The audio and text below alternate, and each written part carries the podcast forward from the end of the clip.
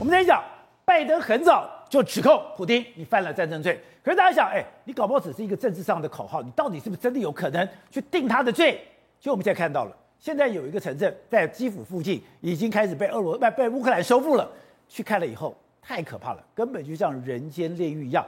这里的平民居然受到非常残忍的杀害。对，什么叫人间炼狱？这就是人间炼狱哦。这发生在基辅附近的一个城镇，叫做布查。它的位置呢，就在基辅的西北方，是伊尔平。伊尔平的西北方就是布查，所以离距离基辅有一段距离。现在乌克兰军队收复布查之后，竟然发现满地都是尸体啊，而且这些尸体。都是俄罗斯杀的，而且杀的过程中呢是近距离虐杀，而且都是平民。对，第一件事情，他是都是平民。而这样的状况，在整个布查里面，大概有五十人是被处决的状况。而且这五十人被处决之外呢，布查里面有一个教堂，教堂旁边竟然发现有万人坑的感觉，还有个十三点七六公尺的这个坑道。而这个坑道的下面有挖完坑道之后，布满密密麻麻，它有两百八十具以上的平民尸体。我要强调一下，是平民尸体。所以看完这些东西，就全世界都震怒了。这个就是战争罪，这个就是普丁未来会被追究到底的铁证。所以你就看，你现在刚刚讲的，在马利坡，现在刚刚包括像布查这个地方，你现在已经狂轰滥炸，你现在很多的建筑物都被摧毁。可是人家讲，哎，我就是摧毁啊，战争无情啊，刀枪火无眼啊。可是这些不是，是你真的非常有意识的把这些平民集合起来，你非常有意识、非常清楚、有计划的。去杀害这些平民，对，而且呢，我们除了看到这些呢，我们在法律上叫做物证，对不对？其实现在还有留很多人证。这边呢，有一位证明叫做提亚娜，迪亚娜她的公寓呢，被这个乌克俄俄罗斯军队设为指挥中心。结果呢，她跟她的老公就被关起来，可关了四天，可能因为她是妇人就被放出去。结果呢，后来呢，乌克兰军队不是把这边所谓布查把它占占领下来吗？她就回到她的公寓，她发现她的老公被很残忍的杀害了，已经不是那种一枪毙命的杀害。所以这个东西呢，迪亚娜遇到记者的时候就把它讲出来，她说这个东西是我老公被杀害的证据，一定要跟俄罗斯的军队追溯到底。那如果是这样的话，那真的是苦大仇深，那真是血海深仇。如果是这样的话。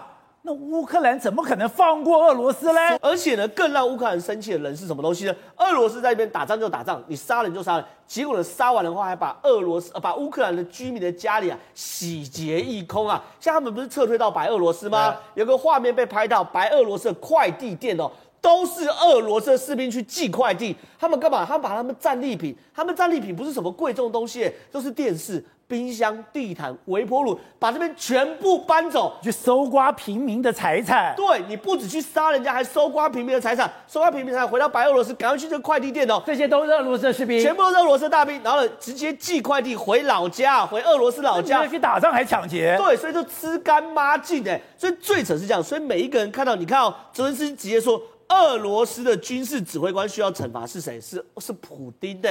然后他还说什么？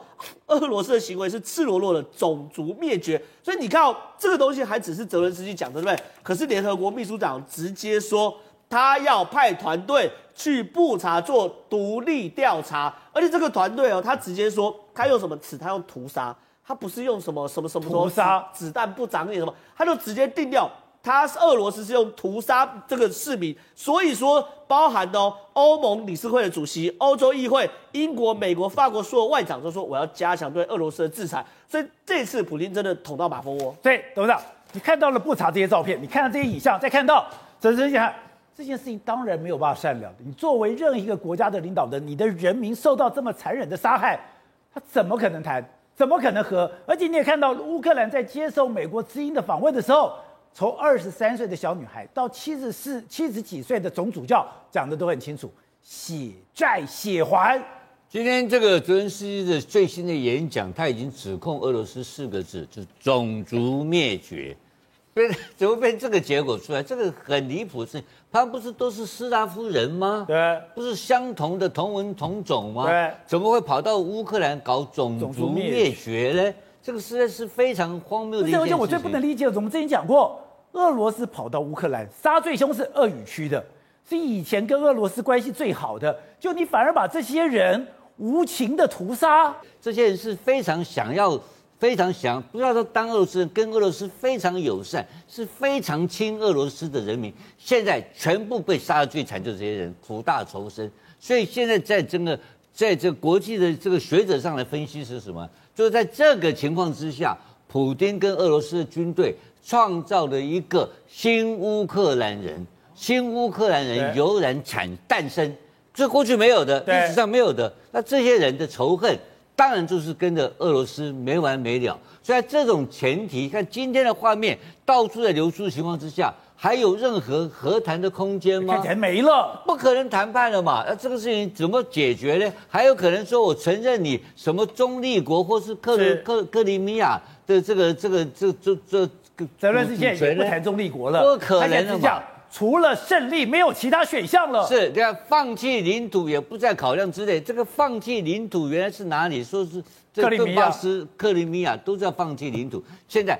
通通不在考验这，所以这个话讲出来之后怎么办呢？就打到底了嘛，非要打到整个俄罗斯整个输赢跟乌克兰的输赢战输赢战胜负的结果出来为止。那这个结果很明显的嘛，就一个结果，就必须要把俄罗斯打败为止。而且现在配合着它的经济的制裁，配合的天然油跟油气的，现在最新的消息哦，包括连德国都准备切断天然气的合约哦，是现在。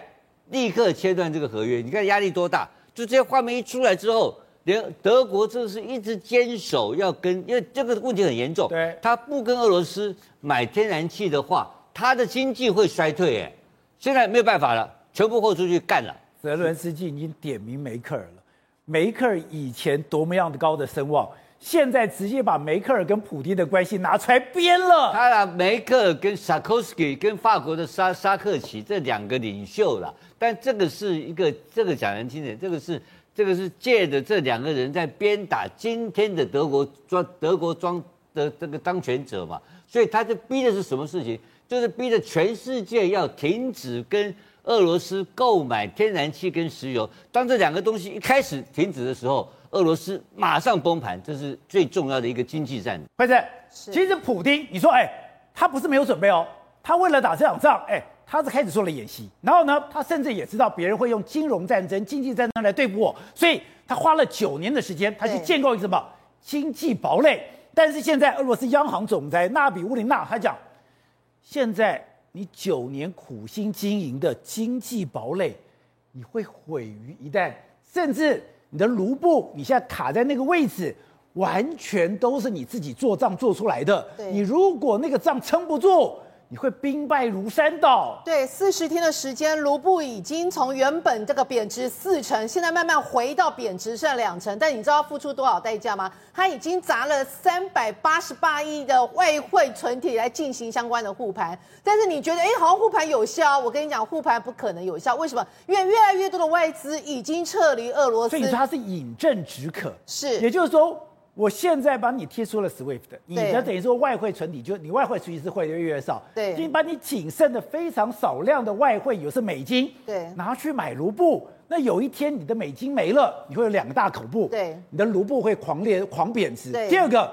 你的债，你的国债。会一毛钱都付不出来。对，我们知道，其实是俄罗斯原本在开战之前，它的那个呃外汇存底最高峰是大概六千四百亿美金，其中大概有一部分是美元，然后一部分是其他币值，另外也有大概两三成是所谓的黄金这个部分。那现在不是因为至少有五成全部都被其他的央行扣制住，不让你动不动你的外汇存底吗？它就是不断的动少剩少的这个外汇美元还有黄金来进行相关护盘。但这一招很可怕一件事情是，你能护多久？因为越来越多的呃外资全部都撤离，就连最嗜血、最爱钱的华尔街的这些 banker 银行家们，也已经开始都撤离，争相逃出俄罗斯了。你知道吗？他们现在算。包括法国兴业银行、德意志银行、高盛、摩根斯丹利、摩根大通、花旗这些的十多家华尔街的个呃银行，全部都已经说我们要撤出俄罗斯。他们已经开始公布的曝险金额大概一千亿美元，其中确定会化为乌有的至少会数十亿美元。所以，我现在马上离开俄罗斯，我有几十亿美元的资产会完全化为乌有。对，即使这个样子，这些。华尔街的这些银行家也全部要跑掉了，全部要跑掉。他们就说，光以花旗银行来讲，花旗在俄罗斯就有数千名的员工，数十亿美元的一个资产。但他说，我们现在不跑不行。那另外一个部分还有谁呢？戏谷的美籍二亿的富豪这个米纳尔，米纳尔他在那个戏谷那边可以说是他们俄罗斯啊几呃亿里面的一个金字塔顶端的人，连他都说，我以前确实是亲普丁派，但现在普丁他已经跟他。一切两断，他完全没有办法支持。就这个人，对，他是俄罗斯裔的，他现在是美籍，而且，哎，他以前他投资过，投资过 Airbnb，对，他投资过阿里巴巴，他投资过 Twitter，他投资过 Facebook，哎，他等于说他在投资初创公司上面。在美国非常有名呢，非常有名。我跟你讲哦，俄罗斯富豪他们有一个大概是三十亿美元的一个资产，是做一个呃一个投资机构。这投资机构，我跟你讲，他给其他的人去操盘，包括给汇丰银行，在二零二零年底的时候，就给汇丰银行一个一个对冲基金，大概五亿美元进行操盘，也给黑石五亿美元进行操盘。结果现在这些向来视钱如命这些投资机构都说不好意思，你这个俄罗斯富豪的钱，你要交给我们帮你操盘，我们不帮你操了。因为到现在，人家都认为说，只要是俄罗斯出来，只要是俄罗斯的资产，就会让人会觉得好像跟鲜血画上等号。所以现在这些投资机构不愿意帮他们去操盘，那真的是天罗地网的包围俄罗斯了。对，那普丁还有活路吗？这就是人家会认为说，为什么俄罗斯未来经济状况至少在二零二五年之前不会有好转的一个情况。甚至他们当地的俄罗斯一些交易人就说，我从开战之后，我现在整个业务缩少了四分之三。现在呃。我完全要去跟国外的业务，没有人要接我电话，没有人要接我电话，所以现在连在俄罗斯的呃呃莫斯科的俄罗斯的人，他们都说我们现在完全没有办法跟世界接轨，因为没有人敢接我们电话，所以这就是为什么人家会认为说，负责莫斯科交易的只有四分之三的交易量就没了，完全没有了。但是现在《经济学人》杂志说，到底经俄罗斯经济能不能哦、就持稳住，还是会无量下跌，主要看几件事情。第一件事情就是各国的制裁力道会不会进一步拖垮它的工业生产，尤其尤其是汽车，还有那个相关的石化产业。第二个部分就是俄罗斯人自己本身会不会因为担忧整个状况会持续恶化下去，所以不敢花钱减少内需，减少内需也会恶化他们自己的经济。再来就是最重要，刚董事长所提到的，你现在俄罗斯的天然气跟石油出口，目前为止虽然已经大减了大概四分之三，但你还有四分分之一，这四分之一大概每一天都还有一百万桶的一个原油是从俄罗斯这边输到欧洲去。那现在不是之前那个普京说吗？你从四月一号开始，所有人要跟我买这个原油跟天然气的，全部用卢布来交易。就法国跟德国说，哇，我们差不离的，我们合约不是这样签的。就还油照样送，对，油照样给，对，油照样送，气照样给。那为什么？因为他们还是缺现金。所以在这种情况之下，你就说，事实上，呃，俄罗斯的经济真的是岌岌可危。好，东浩，现在你说对俄罗斯来讲，经济制裁恐怖。可怕的是，今天连德国都说了，他已经在考虑马上停止购买天然气了。德国其实从呃从二呃普丁开战之后就一直一直在准备这件事情，但是简单讲，这个这个是个高难度的操作。可是不管怎么讲啊，我们还还是先讲一件事情，就是说，呃，俄罗斯卖给欧盟的石油到底一天要多少钱？你现在呃刚才看一下，一天大概是八亿欧元。八亿欧元是什么概念呢？两百五十亿新台币一天。那这。这八亿欧元对俄罗斯有什么影响？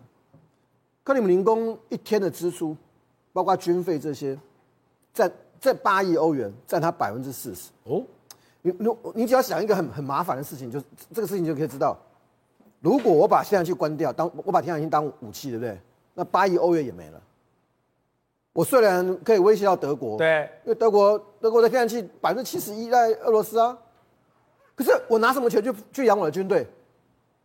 就更不要讲平平民平民物价了，我我百分之四十的支出要来自这这八亿占我百分之四十，所以普丁能不能恐吓，可能不能拿天然气当做个谈判的筹码？可以，可是你还是用欧欧元在付的时候，我不用卢布的时候，我要不要真的把天然气关起来？这一关，军队会不会造反啊？